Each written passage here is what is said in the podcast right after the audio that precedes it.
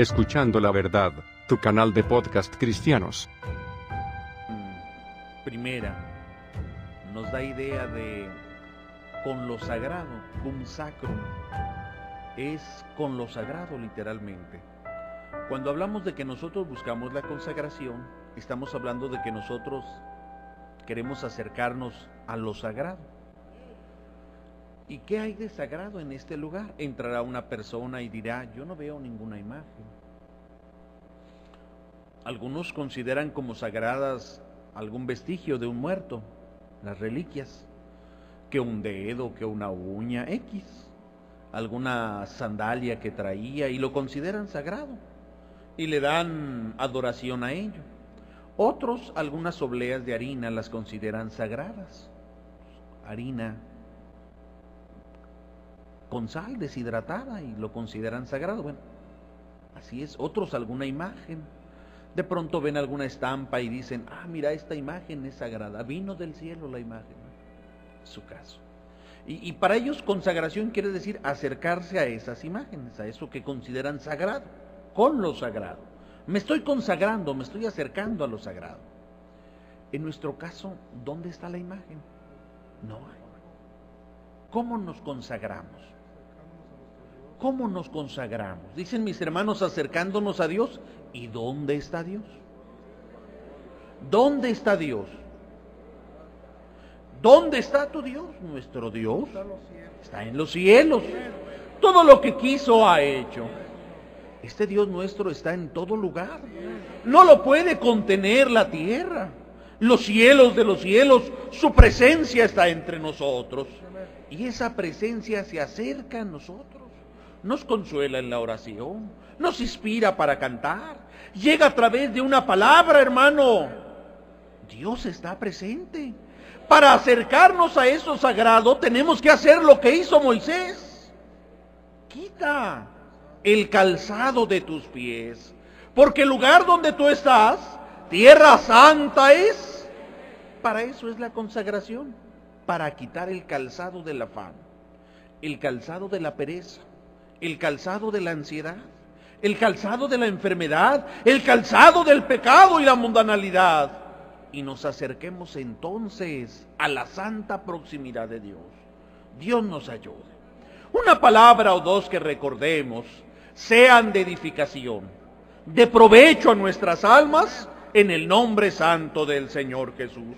Libro de Daniel, capítulo 1 Versículo 1 en lo adelante dice, para la honra y la gloria santa del Señor. En el tercer año del reinado de Joacim, rey de Judá, Nabucodonosor, rey de Babilonia, fue a Jerusalén y la sitió. El Señor entregó en su mano a Joacim, rey de Judá, y parte de los utensilios de la casa de Dios los trajo a la tierra de Shinar, a la casa de su Dios y colocó los utensilios en el tesoro de su Dios. El rey dijo a Aspenaz, jefe de sus funcionarios, que trajese de los hijos de Israel, del linaje real y de los nobles, a jóvenes en quienes no hubiese defecto, bien parecidos, instruidos en toda sabiduría, dotados de conocimiento poseedores del saber y capaces para servir en el palacio del rey, y que les enseñase la escritura y la lengua de los caldeos, sea para la honra y la gloria santa de nuestro Dios. Tomen sus asientos, mis hermanos y hermanas, y que sea para la honra y la gloria del Señor la recordación de la palabra que haremos en este instante. El día de hoy vamos a hablar del tema de la fidelidad. Ese es el tema que ocupará nuestra plática esta mañana, la fidelidad. ¿Qué es la fidelidad? Se dice que la fidelidad es la cualidad o calidad de ser fiel. Y fiel se dice de una persona de quien se puede depender alguien con quien se puede contar, alguien que es confiable, leal, alguien que hace su trabajo de manera continua y firme, constante, sin desmayar. Esta es una persona fiel. Y quien tiene esa cualidad en su vida tiene fidelidad. La fidelidad en el pueblo de nuestro Dios es una virtud importante. En cuanto a virtud, que es la fidelidad, es una virtud que Dios busca en el hombre. Dios busca de los hombres que sean fieles. Dios ama a aquellos que son fieles. Por el contrario, aquellos que son desleales, traidores, el Señor los repudia, porque fuiste desleal. Porque hemos sido no fieles en todas las cosas. Y es que nuestro Dios con nosotros es muy fiel. El mejor ejemplo de fidelidad en el universo es el de nuestro Dios. Dios es nuestro Dios, independientemente de las circunstancias independientemente de nosotros mismos, Él es nuestro Dios. La fidelidad pues es una virtud, virtud deseada por Dios. ¿Para quién? Para nosotros que somos su pueblo. Debemos de ser nosotros con respecto a Dios fieles. Fieles. Bien, a veces hermano, hablar y profundizar de manera conceptual, es decir, tomando definiciones de diccionario y analizando las formas y las estructuras de cada concepto, puede parecernos muy, muy teórico y en ocasiones, aunque comprendamos perfectamente qué es fidelidad y en qué consiste ser fiel, estas definiciones nos quedan de manera general, amplia, y nos resulta difícil aplicarlo a nuestra vida diaria en el aquí y en el ahora de nosotros. ¿Dónde? En la escuela, en la secundaria, preparatoria, universidad. ¿En dónde? En la misma escuela primaria. ¿En dónde? En el trabajo. ¿En cuál trabajo? Desde las fábricas, mis hermanos que trabajan, hermano, como ejecutivos, mis hermanos que trabajan como directores, mis hermanos que trabajan, hermano, en su propio taller, quienes venden, hermano, en sus negocios, quienes mis hermanas que trabajan de afanadoras en alguna casa. ¿Cómo aplicar la fidelidad allí? Aquí se habla de la fidelidad y todos decimos amén. Seremos fieles hasta la muerte en este lugar y el templo se llena en las oraciones. Pero ¿y en nuestros lugares? Allá donde nosotros estamos. ¿Cómo se muestra la fidelidad? vamos a ser fieles con su siervo y vamos a trabajar por la obra del Señor. Aquí, pero en las calles donde vivimos, pero en los poblados de donde venimos, hermano. Vamos a ser fieles al Señor, sí, aquí, hermano, pero en el compromiso diario de todos nosotros, donde nadie nos ve, donde estamos solos nosotros con nuestros hijos, donde los vemos a ellos que se van desencaminando porque empiezan a hablar no la lengua judaica que hemos aprendido nosotros, sino la de Asdod, es decir, la lengua de los mundanos que nos rodean, de aquellos otros que no son como nosotros. ¿Cómo ser fieles al Señor ahí, donde no me ven? La recordación del 14 de mes, ¿quién me está vigilando para que yo la haga en mi casa? Dios nos ayude para comprender y poner por obra la palabra santa de nuestro Dios. Para ello, su hermano toma una porción de las escrituras donde nos da un ejemplo nítido de fidelidad. Daniel y sus hermanos nos dan un ejemplo nítido de fidelidad a Dios. Aquellos jóvenes hermanos que vivieron una etapa sumamente difícil nos recuerdan algo que hoy, 2009, sigue siendo válido. Y tiene, hermano, una gran vigencia para nuestras vidas. ¿Qué cosa? Que las circunstancias. Hermano, pero es que si usted supiera cómo es la mujer que me está llamando, cómo es el hombre que me está buscando, cuánto dinero me ofrecen en el trabajo para dejar de ir a la oración, si usted viviera lo que yo vivo, las circunstancias y las presiones de la sociedad que no conoce a Dios, que no respeta la ley de Dios, jamás deben de condicionarnos a menguar o a negar, y mucho menos a volver atrás de nuestra fe, de nuestra fidelidad que le debemos a nuestro Dios. Nada, nada justifica, nada es, ¿cómo podríamos decir? Ah, yo te entiendo, no, si no tenías otra opción más que pecar. No tuviste nada otra cosa que hacer más que dejar las oraciones. Ah, yo te entiendo. No, no es así. Y el que así lo piense, Aquí está el ejemplo de Daniel.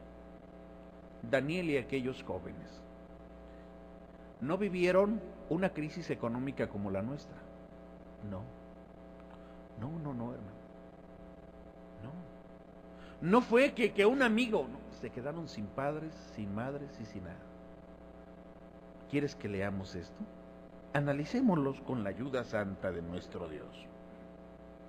La palabra de Dios nos dice, Daniel guardó su fe y fue fiel a Dios en una sociedad convulsionada como la que le tocó vivir a él.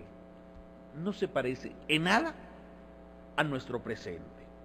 En el tercer año del rey Joacín, rey de Judá, Nabucodonosor, rey de Babilonia, trastocó, no trastocó, desbarató sus marcos de referencia sitió Jerusalén. ¿Qué hizo? Sitió Jerusalén. ¿Y qué cosa hizo Nabucodonosor? No solo la sitió. ¿Qué hizo? Fíjate nada más. El Señor entregó en sus manos. ¿Quién? Dios. Entregó en sus manos a Joacim, rey de Judá. Y parte de los utensilios de la casa de Dios. Pensemos un poco en esto. Pensemos en esto, hermano se encuentra Daniel y toda su generación refugiados en Jerusalén. Viene el ejército de Nabucodonosor y los sitia. ¿Qué estarían haciendo? ¿Qué harían ellos? Sí, se defenderían sin duda, pero ¿qué más harían? Vamos nosotros manejando, de pronto ves que un auto viene hacia ti y, y va a chocar contra ti, ¿qué haces? ¿No le pides ayuda a Dios? Pregunto, ¿no le pides ayuda a Dios? ¿Verdad que sí? ¿Qué haría ese pueblo de Israel? ¿No clamaría a nuestro Dios? Y fíjate, ¿cómo se trastorna entonces? Aparentemente es Dios mismo quien los entrega. Es que habían desobedecido. Y el libro de Deuteronomios dice las normas. Si tú hicieres esto y esto, bendito serás. Pero si tú desobedecieres, y ellos habían sido desobedientes, y Dios los entregó, ellos clamaban, Dios, por favor, mira es. Y no los oyó, y no los oyó. Y se entregó a Nabucodonosor. ¿Y qué cosa hizo? Nabucodonosor, hombre que no respeta las cosas de Dios. ¿Qué hizo? No solamente conquistó la ciudad, se metió al templo del Señor. Tomó los utensilios que Daniel podía tocar. ¿Daniel podía tocar esos utensilios? Pregunto. Hermanos, los utensilios que tomó Nabucodonosor, ¿los podía tocar cualquier miembro del pueblo de Israel? ¿Se atrevían ellos a tocarlos? Pero de pronto llegan incircuncisos, impíos, malvados y se los llevan y se los llevan al ídolo. Allá están. Como muestra de triunfo es que fue el ídolo el que derrotó. Así piensan ellos. Era su contexto de ellos. ¿Y qué hacen con Daniel? Se lo llevan como esclavo. Como esclavo, entiende la palabra, hermano. Un objeto, una cosa triunfo de guerra, hermano, se lo llevan a él y a sus demás compañeros. Se lo llevan allá. Daniel perdió su fe.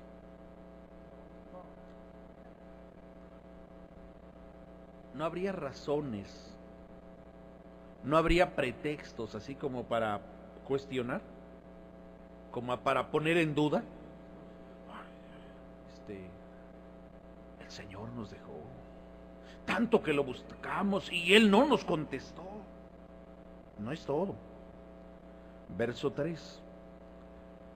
Por si esto fuese poco, fíjate que a Daniel se lo llevan de esclavo. Y cuando se lo llevan de esclavo, dice la palabra de nuestro Dios, su ciudad, su país fueron sitiados, invadidos, su lugar de adoración destruido, sus objetos santos, sus utensilios fueron profanados Toda su identidad religiosa y cultural se vio usurpada por una nueva cultura que impone el, gobierno que, que, venía, hermano, como este conquistador. Daniel no era cualquier persona. Hay quien nos acusa. Ah, es que tú estás en la iglesia porque eres anciano. O los jóvenes a sus padres. Ah, mira, tú, ah, tú me dices que vaya a la oración y todo esto. Es que tú no sabes cómo el mundo, este, te, llama. Pues tú, tú ya viviste, papá, tú ya disfrutaste, tú ya aprovechaste. No, papá, mira, yo soy joven, a mí el mundo me ofrece esto. ¿Daniel era un anciano? Era un joven. Bueno, pero era un joven que tenía una discapacidad. ¿No era un joven discapacitado? Bueno, era un joven hermano que tenía un aspecto muy desagradable no tenía ninguna presencia, era un retrasado mental. No, no era así. La palabra de Dios dice que Daniel era del linaje de los príncipes. Era noble. ¿Cómo era Daniel? Noble. Noble. ¿Qué tacha se le podía poner? Nada. Nada. Traete hijos de Israel, del linaje real de los nobles, le dice Nabucodonosor a Aspenaz jóvenes en quienes no haya tacha, ningún defecto, bien parecidos, instruidos en toda sabiduría, dotados de conocimiento, poseedores del saber y capaces de ser administradores, servir en el palacio del rey. Es decir, era Daniel y sus compañeros, no eran, ¿qué te puedo decir? Ya no tenían nada más que hacer. La vida no les ofrecía nada a ellos. se quedaron ahí en una mazmorra sus 30, 50, 60 años de vida. Pues ¿qué otra cosa podían hacer? Pues alabar a Dios y alabaron a Dios. Por eso fueron fieles. No, no, Eran jóvenes, bien parecidos, capaces, sabios el, aquel gobierno invasor hace un análisis y ve estos son capaces. ¿Y qué quiere hacer este gobierno con Daniel y sus compañeros? ¿Qué quiere hacer? No quiere, lo hace. Les quita el nombre. Les quita su nombre. Quiere robarle su identidad. Tú ya no te vas a llamar así, te vas a llamar Belsar. Tú ya no te vas a llamar de esta, te vas a llamar Sadrach. Tú te vas a llamar Mesach. Tú te vas a llamar Abednego. No eran sus nombres. Daniel, Zacarías. Eh, son nombres de... Ya no se van a llamar así. Ahora estos van a ser sus nombres. Ya no van a hablar su lengua, ahora van a aprender esta lengua. Ya no van a comer de esta manera, ahora van a comer esta comida. Y le dieron de la comida peor. La basura, lo que quedaba ahí. Cómanselo esclavos. ¿No? ¿Qué cosa le ofrecieron a Daniel? Fíjate, de la comida del rey. A mí siempre me ha llamado la atención esto, hermano. Yo, siempre he pensado que Nabucodonosor quiso hacer una gran inversión, quiso invertir. Invirtió él en estos jóvenes, invirtió lo más que tenía. Les puso maestros que los instruyeran en toda la ciencia de los caldeos, todo. Les dieran ropaje real, les dieran comida de la casa real, los trataran de la mejor manera, para que cuando ellos crecieran, creo que Nabucodonosor pensó, van a ser leales servidores para mí. ¿Quién sino yo los salvé? ¿Quién sino yo me ha aprovechado de ellos? ¿Quién sabe?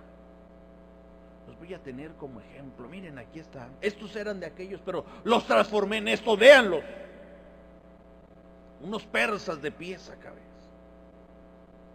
Completamente. Vean la cultura.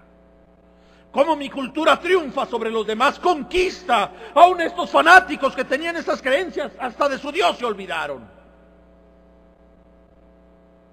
La idea era no solo esclavizarlos físicamente, era esclavizarlos en su mente, era esclavizarlos en su corazón, era esclavizarlos cuando estuvieran conscientes y cuando estuvieran inconscientes, era adueñarse por completo de su ser.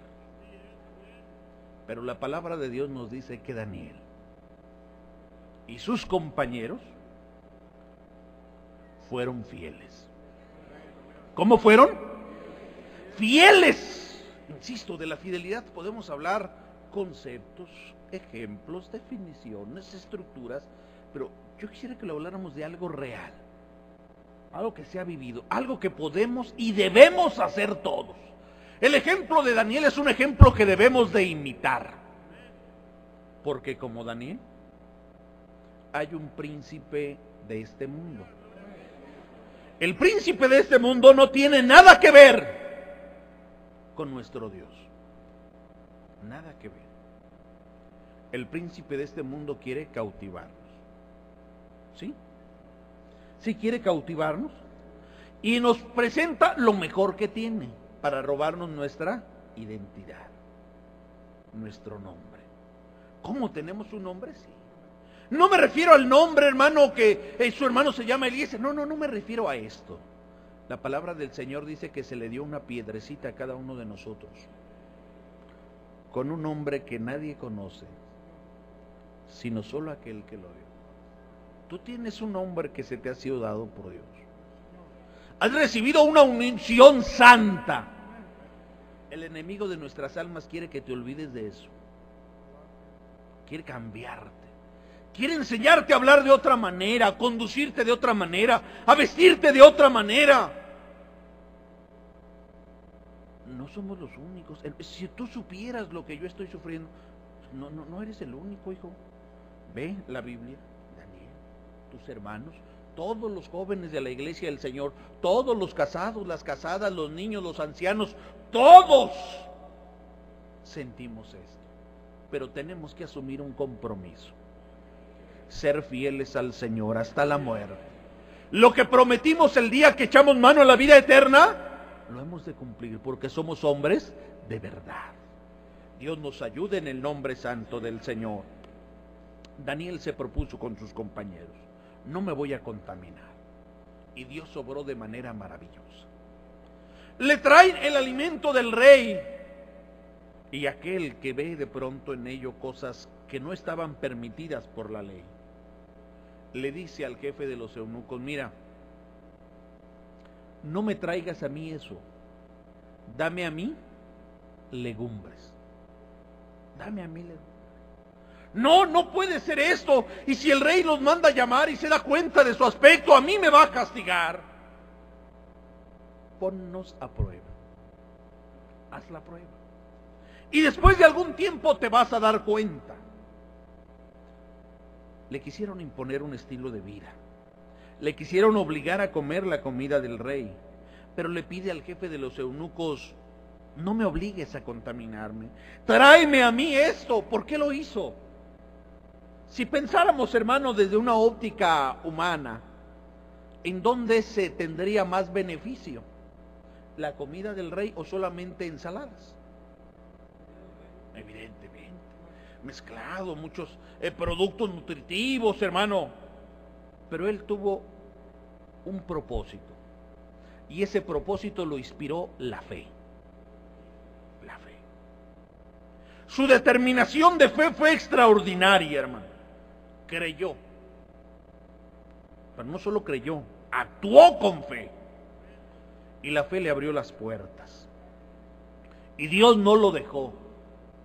Bendito sea Dios. Él los sacó adelante a Daniel y a los suyos. Cuando viene aquel jefe de los eunucos y los ve a, a Daniel y a sus compañeros, los vio que ellos eran mejores que todos los otros jóvenes. Eran más sabios, eran más capaces, su rostro se veía mejor. Porque Dios no los dejó. Porque Dios los respaldó. Porque el compromiso que ellos tomaron, hubo alguien en el cielo que lo vio. Vio su esfuerzo. Vio las presiones a las que estaban sometidos. Y el que está en los cielos y vio su fidelidad, premió su fidelidad con bendición. ¿Con qué? Con bendición. Humanamente hablando. ¿Qué cosa fue Daniel? En vida. Fue un pordiosero. ¿Sí? ¿Conoces la historia, hermano? Daniel, humanamente hablando, ¿qué fue en vida? Un pordiosero. Un hombre que estaba en las esquinas pidiendo limosna, por favor. ¿Qué fue Daniel? Lo puso el Señor por encima de todos los sátrapas. Un hombre poderoso, poderoso, sabio, capaz. ¿Por qué? Pero si él venía de un pueblo esclavizado. Es que él fue fiel. Fue fiel a su Dios se comprometió con su Dios y Dios premió su fidelidad. Dios premió y bendijo su fidelidad. Y cuando Daniel le llamaba a Dios, estaba pendiente, dice el texto. Daniel, dice el ángel, hemos oído tu voz desde el principio. Pero alguien se nos opuso y se nos enfrentó. Dios estaba al pendiente de su clamor. Llega la fidelidad a ponerlo hasta el extremo de perder su vida, te acordarás, ¿verdad? No debes de orar ni de adorar a ningún otro Dios, pero él había sido fiel de niño, fue fiel de joven, y cuando fue hombre maduro, más fiel fue todavía. Su fidelidad fue creciendo, no se quedó ahí, fue creciendo, aumentando. Aquella fidelidad que le ayudó a resistir la, la, carne de cerdo y algunas otras cosas sacrificadas a los ídolos, e, e, era de adolescente, ya fue grande. Fue grande. Y tenía la sentencia, si no adoras a esto, te van a echar al foso de los leones. Su fidelidad había crecido. Como todas las veces lo hacía, oró a Dios. Abiertas sus ventanas Bendito sea el Señor. Ese abierta las ventanas quiere decir que lo sepa el mundo. Que lo sepa el tiempo. Que lo sepa mi conciencia, todo lo que soy. No tengo de qué avergonzarme. Amo a Dios, bendito sea su nombre. Es lo más grande y sublime que tengo. Bendito sea nuestro Dios. Como Daniel. ¿Cuántos de nosotros en los lugares de los que venimos estamos inmersos a un mundo que nos prueba? Nos prueba todos los días. ¿Sí? Todos los días nos dice, mira, la verdad es que no tienes tiempo para ir a la oración Fíjate bien. Tienes que ganar esto, esto, aquello, aquello y aquello más para darle de comer a tus hijos. No, no tienes tiempo para ir a la oración. Mira, la verdad es que no tienes tiempo para servir a Dios. Tienes que estudiar para ser hombre de provecho y de bien. Mira, tienes que capacitarte. Oye, todo el día has trabajado, toda la semana has trabajado. Llegó el domingo y ya fuiste a la dominical, te levantaste temprano. El único día que tienes para descansar, te fuiste a la dominical. En la tarde salte a descansar con tus hijos para que ir al servicio. ¿Conoces a este mundo? De lo que te habla tu hermano, ¿sabes de qué te estoy hablando? Sí entiendo. Mira a tus hijos. Es justo que los saques a divertirse. Es justo que les des tiempo a ellos, dales tiempo a ellos, tiempo de calidad, platica con ellos. ¿ves? ¿Y cuántos de nosotros le hacemos caso a ese mundo? Se ha propuesto cambiar nuestro nombre, robarnos nuestra cultura, quitarnos nuestra religión, reconstruirnos totalmente como otras personas, hermano. Vemos las obras del mundo y de Satanás, las vemos a diario en la calle, hermano, a diario los vemos. Bueno, cuando tú te pones a pensar en las drogas, los fármacos, yo eh, estaba viendo un, este, un trabajo que hacían este, algunas personas, cómo es que capacitan a los animales, los perros, para que detecten la droga. Lo que pasa es que el olor de la droga es malo, es nocivo. Y estos animales los ponen a respirar tanto esto que sus sentidos naturales se atrofian. Y entonces ya donde quiera que ven eso, lo perciben, lastima su ser y este y, se van en busca de ello. Son cosas que aún a los animales, o sea, los perciben naturalmente y hacerlos a un lado. Pero los vemos a los drogadictos en las calles. También, se sienten tan bien. Satanás les cambió su identidad. Sí. De ser imagen y semejanza de Dios, los redujo a un despojo de, vida. Despojo de vida. Es el hermano de hombre, pero yo no sé si sea hombre. Es un despojo de vida. Que no es dueño ni de sí mismo. Roba, hace daño, miente, engaña. Porque para él lo más importante no es ni siquiera su vida es la droga. Y si pensamos en el alcohólico, Y si pensamos en el hombre y la mujer adúlteros, de la misma manera. ¿Qué les importa su familia, sus hijos, su propia dignidad? ¿Hasta dónde se ven reducidos como personas? Eso es lo que quiere hacer Satanás y el mundo de nosotros. hemos aprendido una fe. Hay un hombre de Dios que nos ha enseñado con mucho cuidado, con mucho cuidado, como párvulos, hermano. El ABC nos lo fue enseñando, hermano. No lo repite cuantas veces es necesario. Conocemos lo que es bueno y conocemos lo que es malo. ¿Verdad que sí? Nos ha enseñado a amar y servir a nuestro Dios.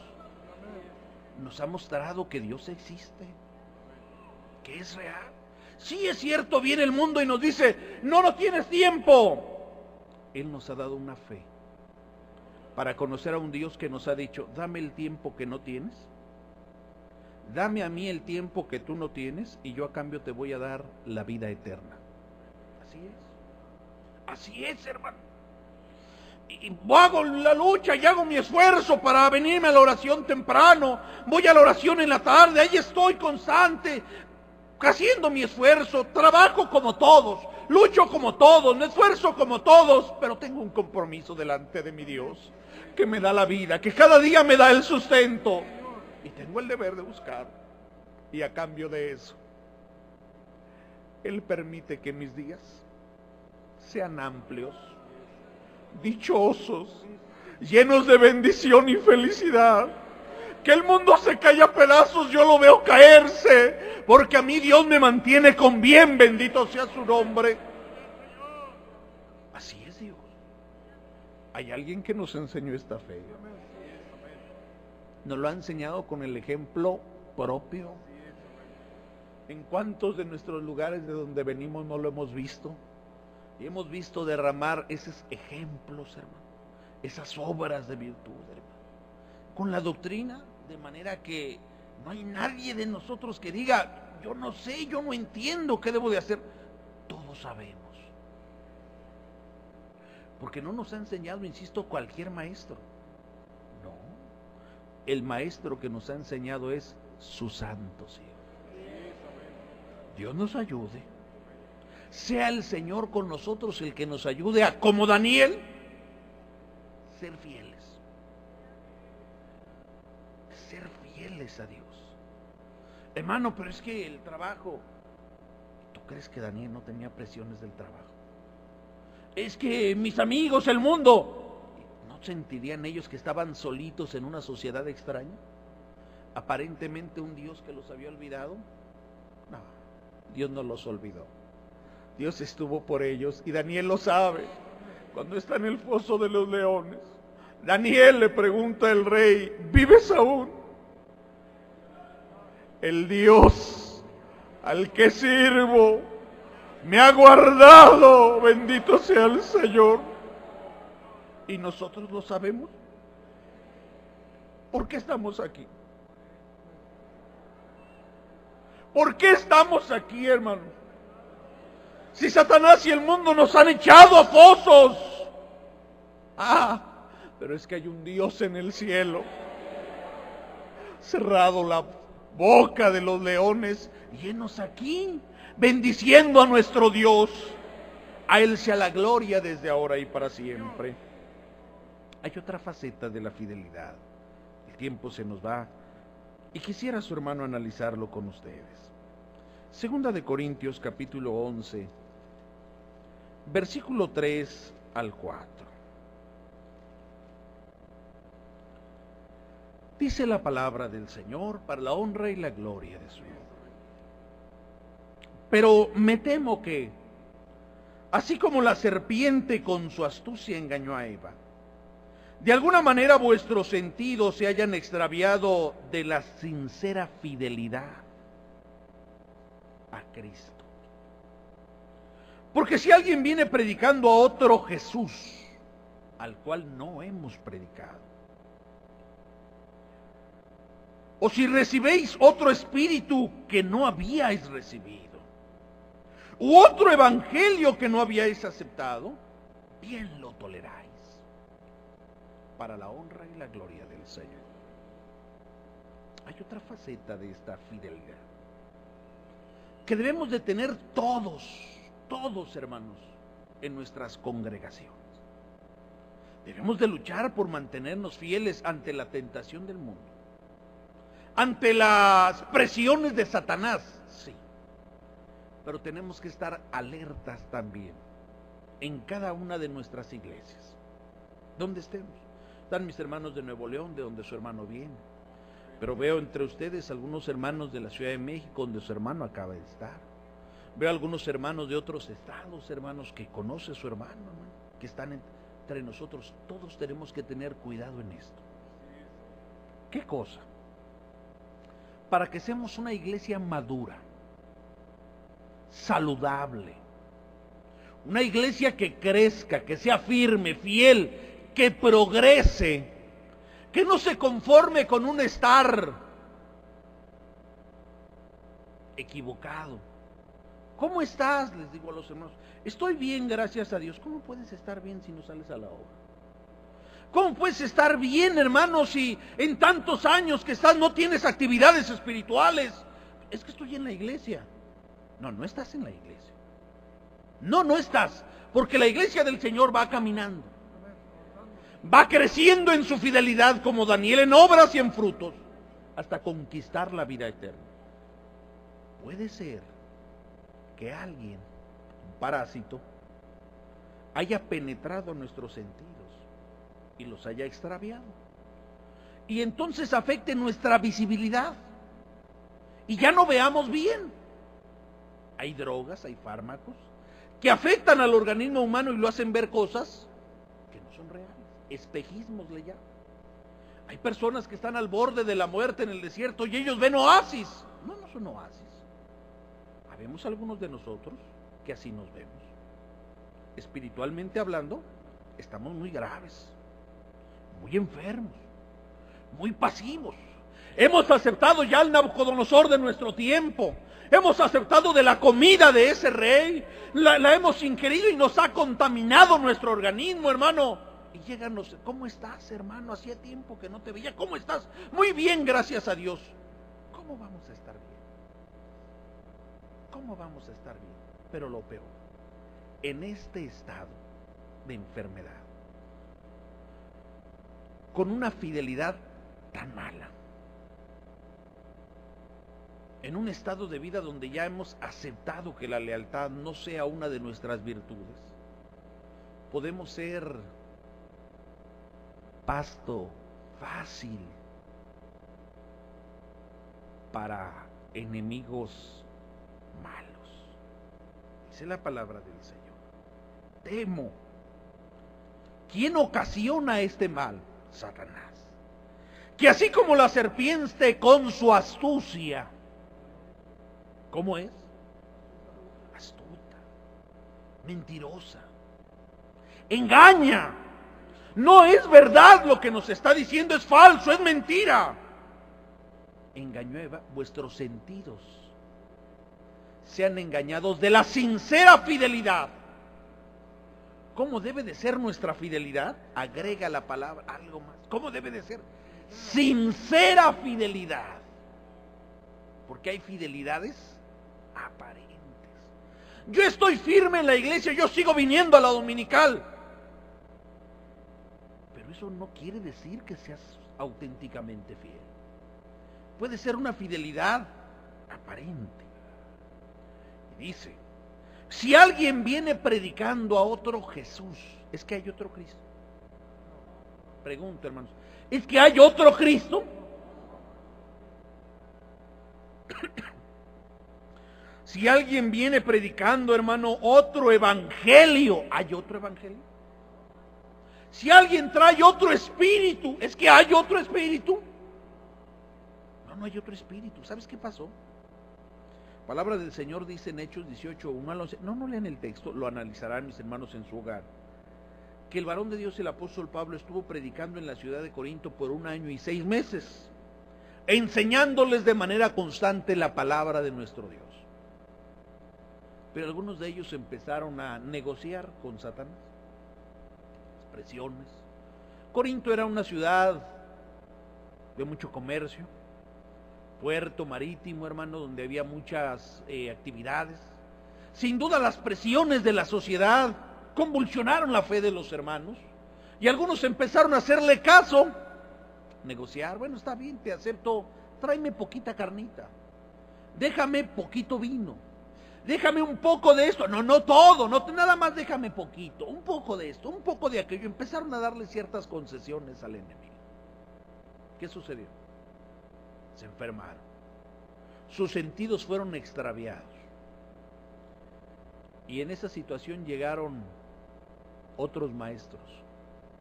Hubo un maestro que los enseñó por un año y seis meses, el apóstol Pablo. Cuando él se va, y ellos empiezan, hermano, a perder la fidelidad y la lealtad al Señor. Coincidentemente, no, es coincidencia, es que Satanás vigila sabe la situación de cada uno de nosotros. Y cuando ve que es el momento adecuado, les envía falsos maestros, que entran entre ellos y les empiezan a predicar, literalmente, así lo dice el varón de Dios, a otro Jesús. A otro Jesús. Llevaban otro espíritu. Llevaban otro evangelio. Y por supuesto, otra doctrina. Pero ¿sabes qué fue lo peor? Que la iglesia de Corinto los aceptó. Los aceptó. Los recibió. Les dijo, bienvenidos sean. Les oyó. Les atendió, hermano. Los invitó a sus casas. ¿Qué ocasionó esto en ellos? Pregunto, hermanos, ¿qué trastornó en ellos? Y dice la palabra del Señor, de buena gana los toleráis. Es decir, no los aceptaban obligadamente, los aceptaban con gusto, voluntaria, de buena gana los aceptaban. Al que venía predicando a otro Jesús, otro evangelio. Ahora sí se puede hacer esto, hermanos. Vamos a madurar.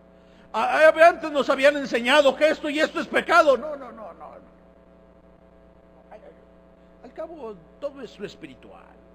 Vamos, vamos a superarnos a la madurez. Antes habíamos oído que había que salir a la obra. Eso es para las iglesitas que van creciendo. No, no. Haces un lado. Con que vengas a la dominical, con eso es suficiente, hermano. Antes nosotros habíamos escuchado que había que hacer obras en diferentes lugares, levantar, comprometernos en el.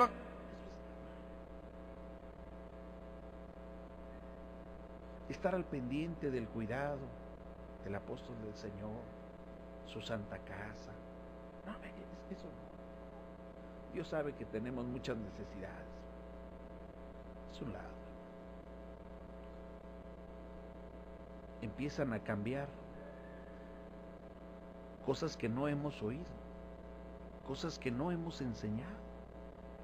Que, que la muchacha ya anda con la falta corta, que se pintó el cabello. Hermano, e, eso no es tan grave, no, no. Grave es que se le encara a la guadalupana, pero no, no. Ella quiere a su siervo, no que creen los... Hermanos, dice la palabra de nuestro Dios hay algo que tenemos que hacer nosotros. Esto ya no era, el varón de Dios ya los había enseñado por un año y seis meses.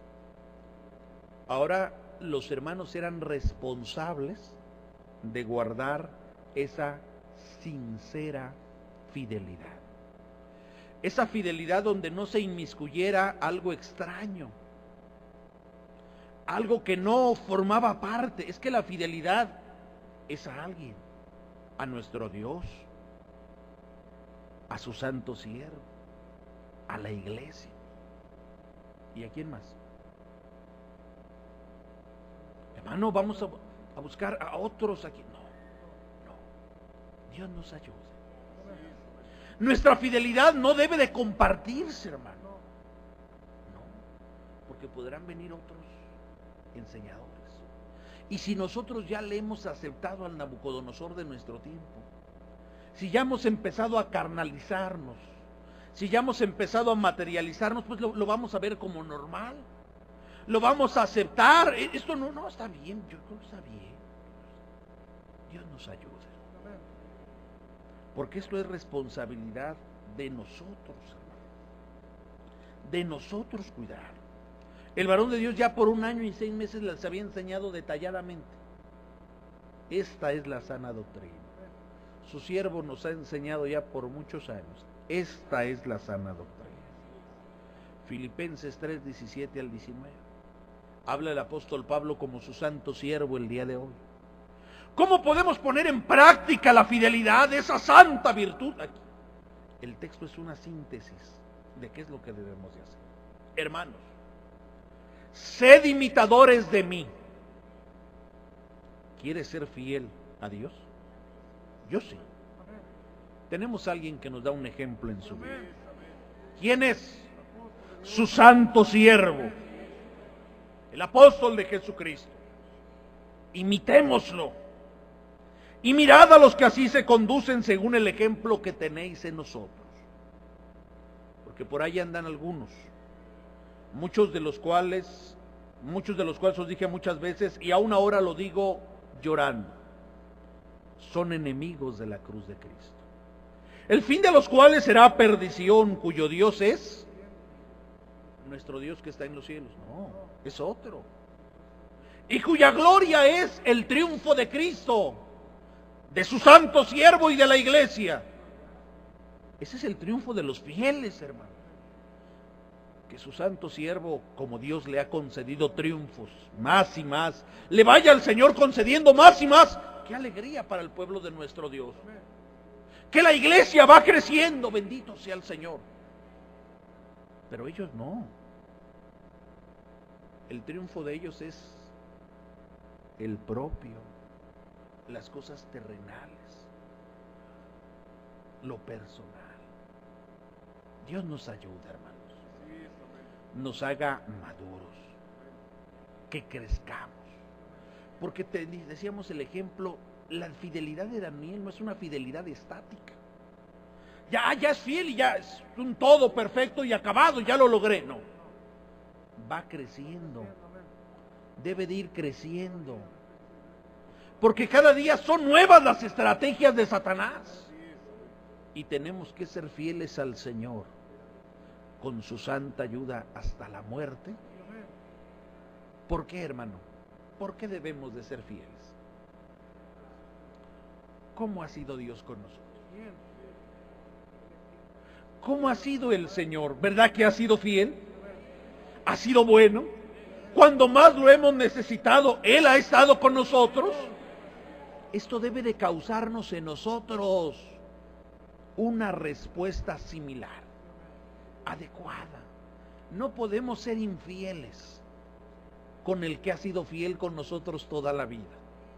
Cuando más lo hemos necesitado, cuando más le hemos clamado, Él ha sido bueno. Hermano joven y señorita, no digas el mundo. No, hermano. Este mundo de hoy es el mismo de ayer y el mundo y su gloria se va a acabar. Aquella gran ciudad de Babilonia, hermano, que a los arqueólogos hoy los sorprende cómo habrán sido aquellos jardines colgantes, cómo se irrigaba. Y dicen que eran de unos mosaicos de azul, de este, tornasolado, según algunos historiadores, hermano. ¿Qué pasaban, hermano? Y el reflejo del sol era algo que se veía que los animales, aquellas aves míticas o caballos míticos que se imaginaban de Persepolis, parecía, hermano, que se movían decían algunos historiadores, hermano, por los efectos del sol, era algo que dejaba a la gente fascinado aquella Babilonia. ¿Qué es de aquella Babilonia? ¿Qué es? Por ahí hay un muro, hermano, que está en un museo de Berlín, hermano, y es todo lo que queda de aquella gloria de Babilonia. Las ven, hermano. Es un muro que tú lo verías tirado en cualquier lugar, hermano, pasarías. Es una ciudad antigua, no sé, hermano. ¿Dónde está la gloria? Este mundo de hoy su gloria se va a acabar. Toda su gloria se va a acabar. Que hermano, el internet, la tecnología, todo se va a acabar. Todo se va a acabar. Hay algo que nunca se va a acabar. ¿Qué cosa? Que no se va a acabar jamás. Ha pasado el tiempo y seguimos admirando a Daniel por su fidelidad. Y si eres bien, Dios te va a conceder la vida eterna. ¿Qué es lo que nunca se termina? La fidelidad de Dios. Él es fiel. Dios nos ayude a hacerlo también nosotros en el nombre santo del Señor. Que esto poco que hemos recordado, ¿crees que pueda servirnos de algo? Dios nos ayude a que así sea en el nombre del Señor. Vamos a dar libertad a mis hermanos del coro que con una alabanza nos inviten, hermano, a pedirle al Señor de su gracia. Que el Señor nos ayude, hermano Hemos venido a este lugar, hermano, a hacer patente nuestra fe y nuestra fidelidad a Dios y a su santo ungido. Dios nos guarde esta fe, no solo a nosotros, a nuestros hijos. Nos ayude el Señor a engendrarla en nuevas generaciones, a mantenerla a toda costa, porque son muchas, hermanos, las eh, estrategias de Satanás para limitar el progreso de la obra de Dios. Y nosotros tenemos la responsabilidad Dios sabe. Alguien se preguntará, ¿es que Dios dejó a Israel? No, Dios no dejó a Israel. ¿Por qué pasó eso? Habían desobedecido a Dios. Y la única manera de mantener esa santa cultura, esa fe, era llevándolos a esa sociedad que los iba a guardar. ¿Ve? Babilonia y su cultura se acabó y ese pueblo todavía está ahí, hermano, porque supo tener Danieles que guardarían su fe y su fidelidad, hermano, a prueba de todo. Dios nos ha traído a este mundo para guardar la fe en Cristo, la fe en la sana doctrina apostólica. Haga de nosotros verdaderos Danieles, hermano. Que guardemos esta doctrina y esta palabra y la prediquemos y la mostremos al mundo. ¿Nos da vergüenza? En absoluto. Si de algo debemos sentirnos orgullosos, es sentido orgulloso es de haber conocido a Dios, a su santo siervo y esta santa doctrina. Mostremos al mundo, abramos hermano las puertas, sepa el mundo y el tiempo que somos hijos de Dios. Bendito sea su nombre.